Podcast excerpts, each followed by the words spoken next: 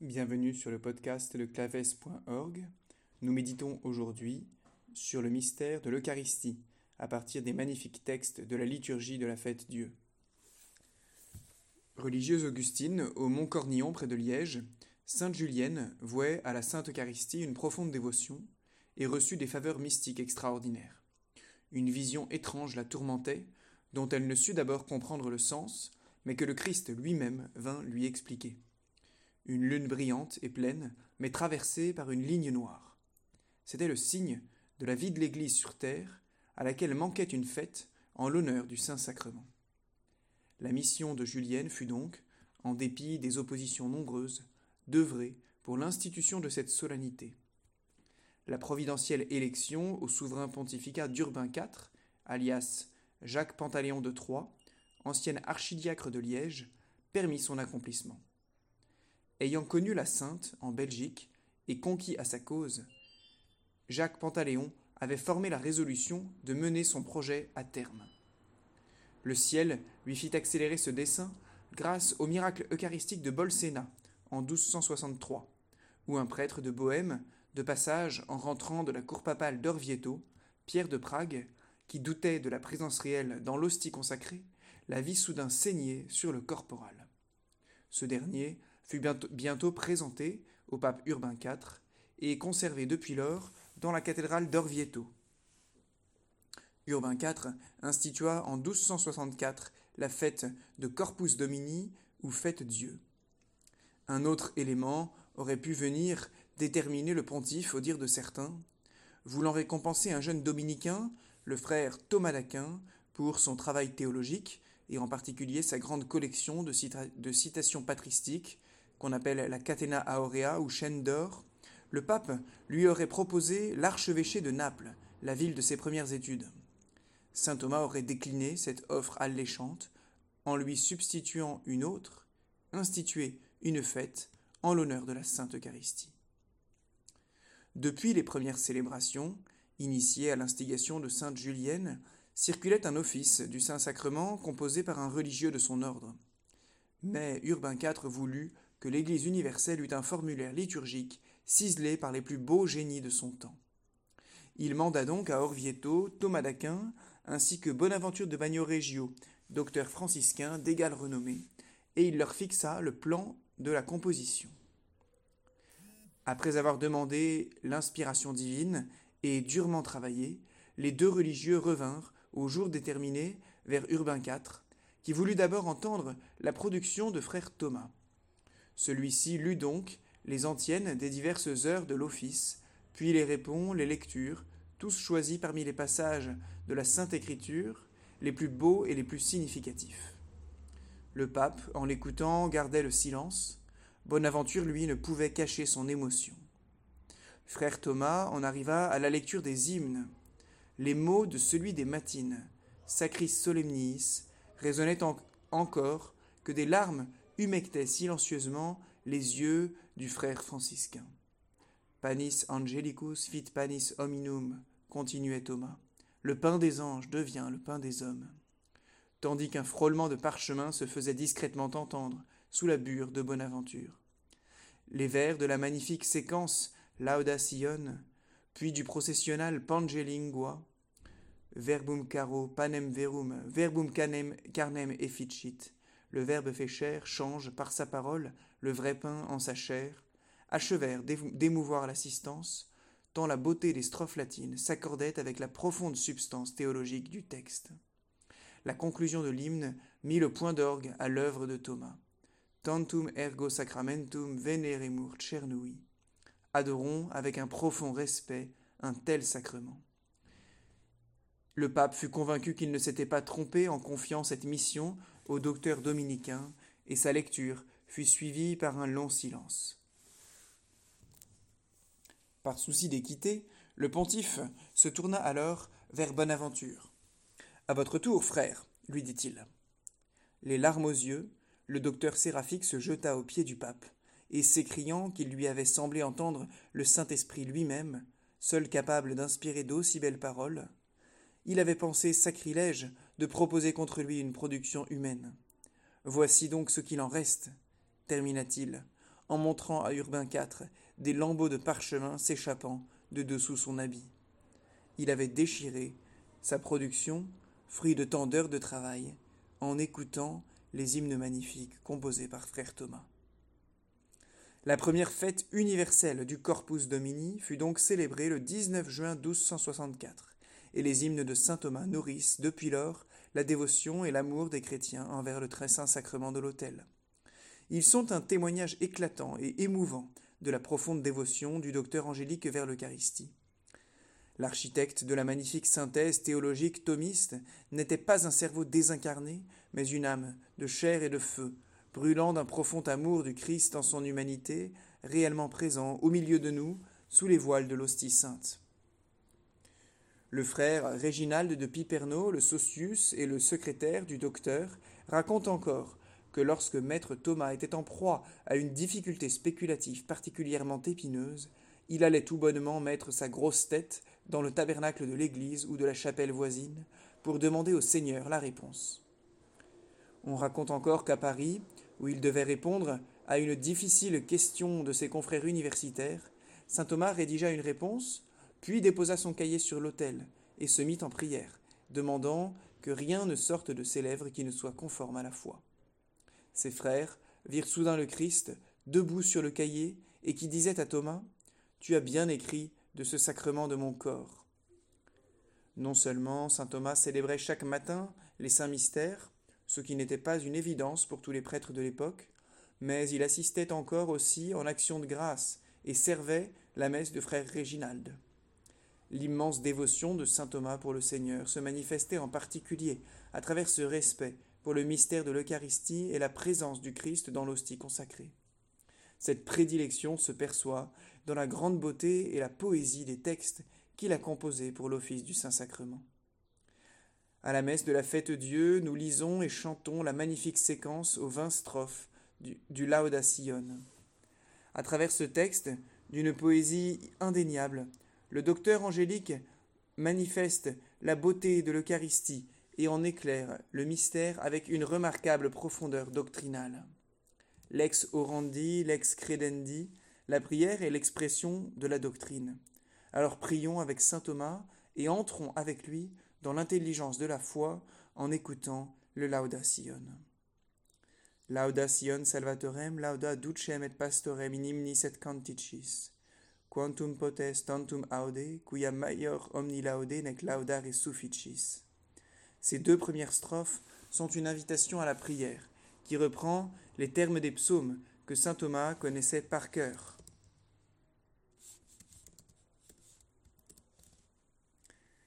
Il en était particulièrement imprégné. Il invite ainsi le peuple chrétien à louer la Sainte Eucharistie. Sion, louez votre Sauveur, louez votre chef et votre pasteur par des hymnes et des cantiques. Tout ce qui vous est possible, osez-le, car il est au-dessus de toute louange, et vous ne pouvez suffire à le louer dignement. Saint Thomas reprend. Laudis tema specialis panis vivus et vitalis odie proponitur, quem in sacremen secene turbe fratrum duodene datum non ambigitur. Sit laus plena, sit sonora, sit iucunda, sit decora mentis jubilatio. Dies emnim solemnis agitur in quamen se prima recolitur institutio. Quel touchant sujet de louange, un pain vivant et vivifiant nous est présenté en ce jour. C'est ce pain, nous le savons, que Jésus-Christ donna à ses douze disciples au festin sacré de la Seine. Que nos louanges soient parfaites, qu'elles retentissent avec une douce et agréable harmonie au milieu de pieux transports de nos âmes. Car nous célébrons aujourd'hui la fête solennelle de l'institution de ce divin banquet. Ces quatre strophes développent l'appel à la louange de l'introduction et précisent l'objet. C'est dans le contexte sacré du dernier repas, de la dernière scène, que le Christ donna aux disciples un pain sacré, un pain vivifiant, instituant ainsi le divin banquet. Inac mensa novi regis, novum pasca nove legis face vetus terminat. Vetus tatem novitas, umbra fugat veritas, noctem lux eliminat. À cette table de notre souverain roi, la Pâque nouvelle met fin à la Pâque ancienne, la victime antique fait place à la nouvelle, la figure à la vérité, et la nuit est repoussée par la lumière. Nous entrons avec ces deux strophes dans l'approche plus proprement théologique, car saint Thomas commence par mettre l'Eucharistie dans le contexte général de l'histoire du salut. En cet instant qui marque le tournant, la véritable charnière, où la nouvelle alliance remplace l'ancienne, la victime antique, l'agneau pascal qui aurait dû être mangé en ce dernier repas mais qui manquait justement, puisque le sacrifice rituel des bêtes n'allait commencer dans le temple de Jérusalem que le lendemain, vendredi, veille de la Pâque, cette victime antique est remplacée par la nouvelle.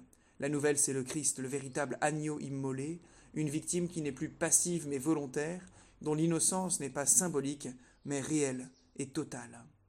Et ainsi, la figure fait place à la vérité. Ce qui était annoncé de manière voilée dans l'Ancien Testament, qui était encore dans l'ombre, vient à la lumière. Saint Thomas renvoie ainsi aux différentes préfigurations de l'Eucharistie, qu'il nommera à la fin du cantique, mais qu'il identifiait déjà dans la somme de théologie.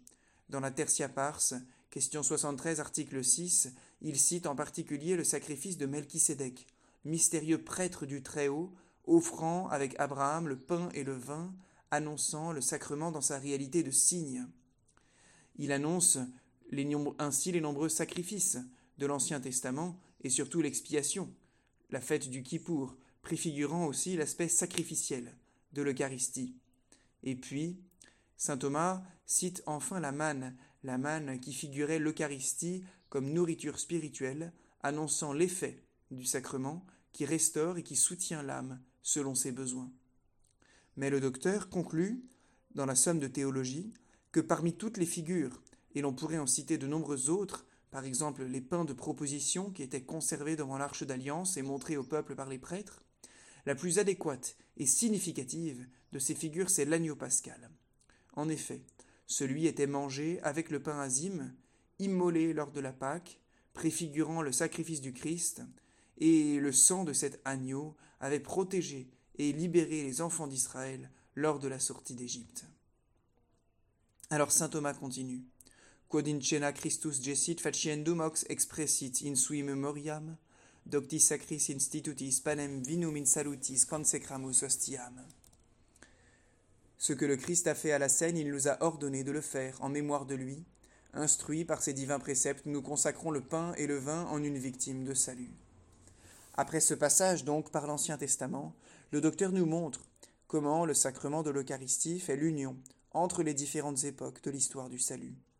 Ce qui était préfiguré par le rite pascal, par l'agneau immolé, ce que le Christ réalisa à la scène, il nous a ordonné de le réitérer en mémoire de lui.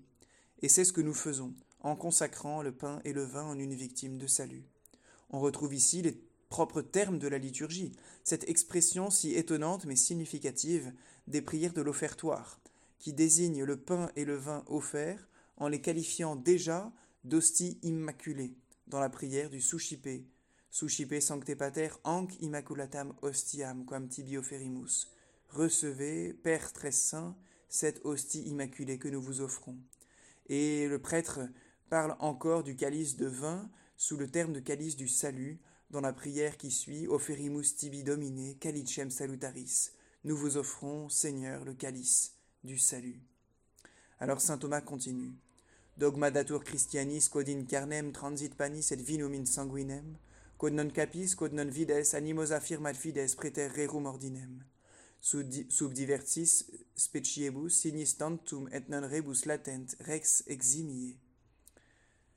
Ce que vous ne pouvez ni voir, c'est un dogme de foi chrétienne que le pain est changé au corps et le vin au sang de Jésus-Christ.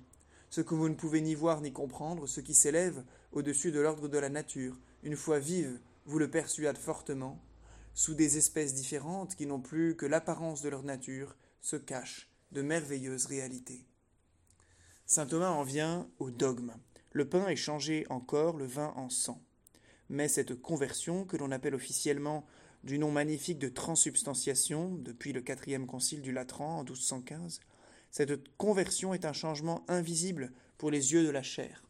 Ce que l'on ne voit pas, ce qui est absolument au-dessus de l'ordre naturel, on peut cependant le saisir par la foi, vertu théologale qui nous met de plein pied avec les réalités surnaturelles. Et c'est ainsi qu'après la consécration, sous les espèces différentes du pain et du vin, se cachent de merveilleuses réalités, oui, le corps et le sang du Christ rédempteur vivant éternellement au paradis se rendent présents. Ces espèces, chante saint Thomas, n'ont plus que l'apparence de leur nature.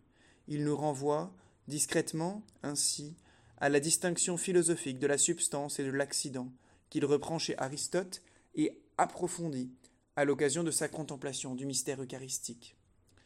Dans la troisième partie de la Somme de théologie, à l'article 5 de la question 75, saint Thomas, saint Thomas affirme que les sens ne sont pas trompés, car les accidents demeurent, et ce sont eux que perçoivent la vue, l'odorat, l'ouïe, le toucher. Le miracle réside dans la persistance des accidents sans sujet. C'est ainsi que le docteur en vient à affiner la distinction et la définition de la substance et des accidents. À la question 77, à l'atsecundum de l'article 1er, il précise ainsi que la substance n'est pas ce qui existe dans un, sans sujet, mais ce à quoi il appartient d'exister sans être dans un sujet, et que l'accident n'est pas ce qui est dans un sujet, mais ce à quoi il appartient d'avoir l'être dans un sujet. Cette définition inclut donc, dans la définition de l'accident, la possibilité de cette exception, où les formes extérieures de l'être ne sont plus soutenues par sa substance, le substrat intérieur essentiel de toute réalité, mais par la force divine. Dans la transubstantiation, c'est toute la substance du pain qui est changée dans la substance du corps du Christ, instantanément, bien que les accidents du pain demeurent privés de lien à leur sujet par la vertu divine. Saint Thomas voit une grande convenance dans cette apparence paradoxale des saintes espèces, voilées sous les accidents de matière comestible et humble. En effet, dit-il, les hommes n'ont ainsi pas de répulsion à manger et boire le corps et le sang du Christ. Le sacrement est encore préservé des moqueries des infidèles et des accusations d'anthropophagie. Et puis les chrétiens y trouvent une occasion d'augmenter le mérite de leur foi. Carocibus sanguis potus manet tamen Christus totus subutraque specie, assumente non concisus non confractus non divisus in tegerat cipitur, sumit unus sumunt mille quantum isti tantum nec sumptus consumitur.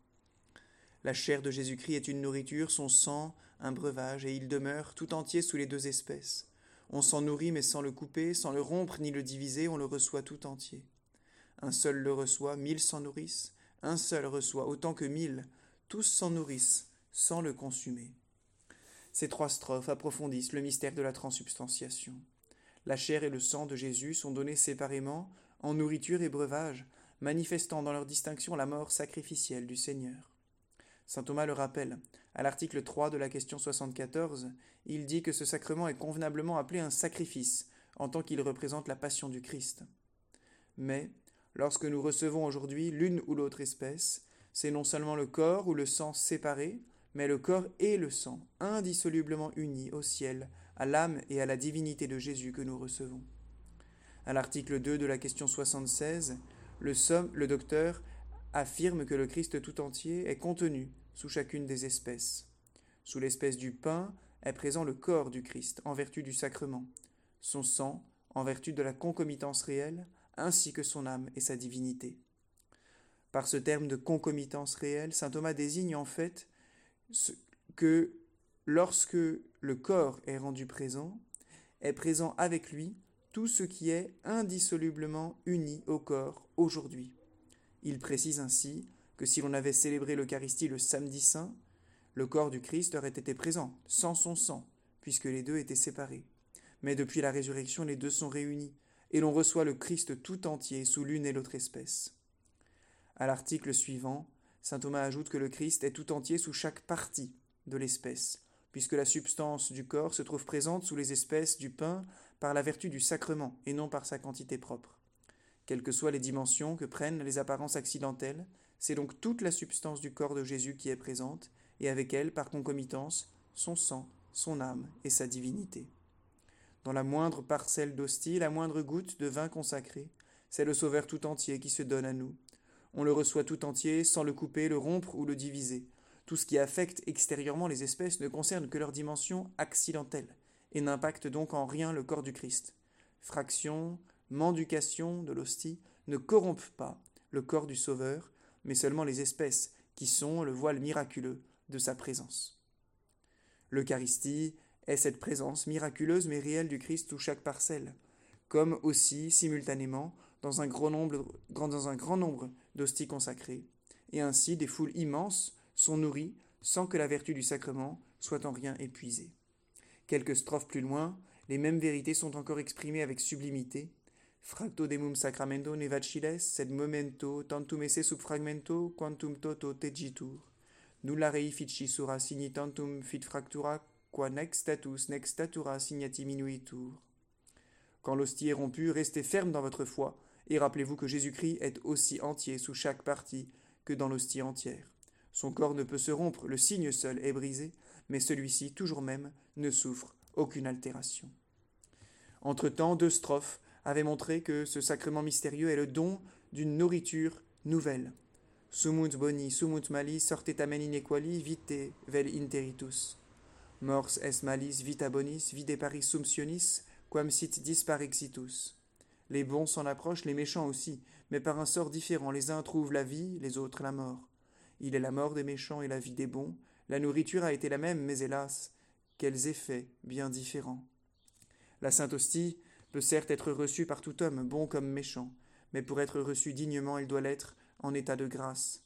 Et à l'article 3 de la question 79, toujours dans cette tertia pars de la Somme, saint Thomas précise que par rapport à celui qui reçoit le sacrement, quiconque a conscience d'un péché mortel pose un obstacle au sacrement, car il n'a pas la vie spirituelle et ne peut donc prendre une nourriture spirituelle qui n'appartient qu'aux vivants, car il ne peut s'unir au Christ alors qu'il en est séparé par le péché.